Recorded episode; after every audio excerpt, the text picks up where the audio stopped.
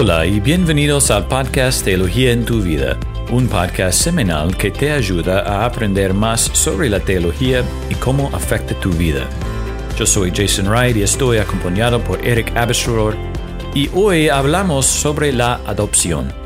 Quizás conoces a una familia que ha adoptado a un niño y en realidad es una gran imagen del Evangelio. Y Eric nos va a decir por qué en un momento. Pero antes de dejarle responder, quiero mencionar que la semana pasada hablamos sobre la conversión. Y en el orden de la salvación, el ordo salutis, la justificación viene después de la conversión. Y aunque hoy hablamos sobre la adopción, queremos invitarlos a escuchar el episodio 7 en el que respondemos qué es la justificación. Dijimos ahí que la justificación es cuando Dios considera nuestros pecados como perdonados y la justicia de Cristo como nuestra y nos declara justos. Cuando respondemos al Evangelio con arrepentimiento y fe, Dios nos declara justos, justificados. Por muy buena que sea la noticia, Dios no solo nos declara justos, sino que nos hace parte de su familia en la adopción. Eric, cuéntanos más sobre la adopción en el orden de la salvación. Hola Jason y todos. Una definición muy básica de adopción es que es la obra de Dios cuando Él nos hace miembros de su familia. Es cuando Él nos incluye como hermanos y hermanas de otros cristianos e hijos e hijas y como sus propios hijos e hijas. Y para entender esta doctrina un poco mejor, quiero destacar tres verdades importantes. Pero primero quiero llamar su atención sobre cuán asombrosa es esta doctrina. Jason, ¿qué privilegio tenemos de ser llamados hijos e hijas del Dios vivo? Amén. Sí, verdad. Bueno, ahora los tres puntos importantes. La primera realidad es el contexto de nuestra adopción. El contexto o trasfondo de adopción es que Dios nos adoptó en su amor cuando nosotros éramos hijos e hijas de otro padres. En Efesios capítulo 2 versículo 2 dice que éramos hijos de desobediencia. Y también en Efesios capítulo 2 versículo 3 dice entre ellos también todos nosotros en otro tiempo vivíamos en las pasiones de nuestra carne, satisfaciendo los deseos de la carne y de la mente, y éramos por naturaleza hijos de ira, lo mismo que los demás. Y también en Juan capítulo 8 versículo 44 habla como el diablo es nuestro Padre. Entonces muchas veces la Biblia describe nuestro estado en el mundo como hijos, pero hijos de nuestro pecado y del diablo.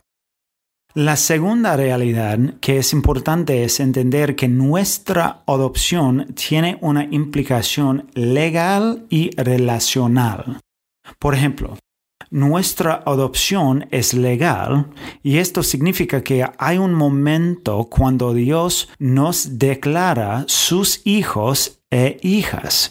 Por ejemplo, una vez estuve en tribunales porque mis amigos estaban adoptando un hijo y estuve allá como testigo. Y me acuerdo bien el momento cuando el juez declaró que este hijo era el hijo de mis amigos.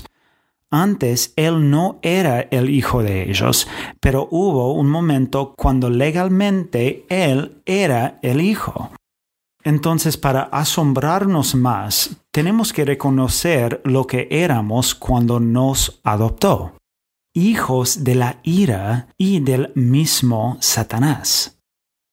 John MacArthur dijo este, en la adopción Dios coloca legalmente a los pecadores regenerados y justificados en su familia, para que se conviertan en hijos e hijas de Dios y así disfruten de todos los derechos y privilegios de alguien que es miembro de la familia eterna de Dios. Pero no es solamente legal, sino relacional también. Es decir, que ahora estamos en una familia. Me acuerdo bien cuando era nuevo cristiano y estaba orando con un grupo de cristianos. Y una mujer estaba orando por, por el grupo y ella dijo una y otra vez, Dios, oro por mi hermano. Y yo pensé dentro de mí, ¿ellos son hermanos?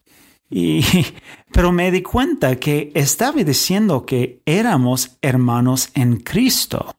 Y la verdad es que es algo real e importante. En Efesios capítulo 2 versículo 19 dice, Así pues, ustedes ya no son extraños ni extranjeros, sino que son conciudadanos de los santos y son de la familia de Dios. La tercera realidad es que como hijos e hijas tenemos los privilegios que Cristo tiene como un hijo. Uno de los privilegios que tenemos es que tenemos el Espíritu Santo en nosotros. Gálatas capítulo 4 versículos 6 a 7 dice, Y porque ustedes son hijos, Dios ha enviado el Espíritu de su Hijo a nuestros corazones, clamando, Abba, Padre. Por tanto, ya no eres siervo, sino hijo, y si hijo, también heredero por medio de Dios.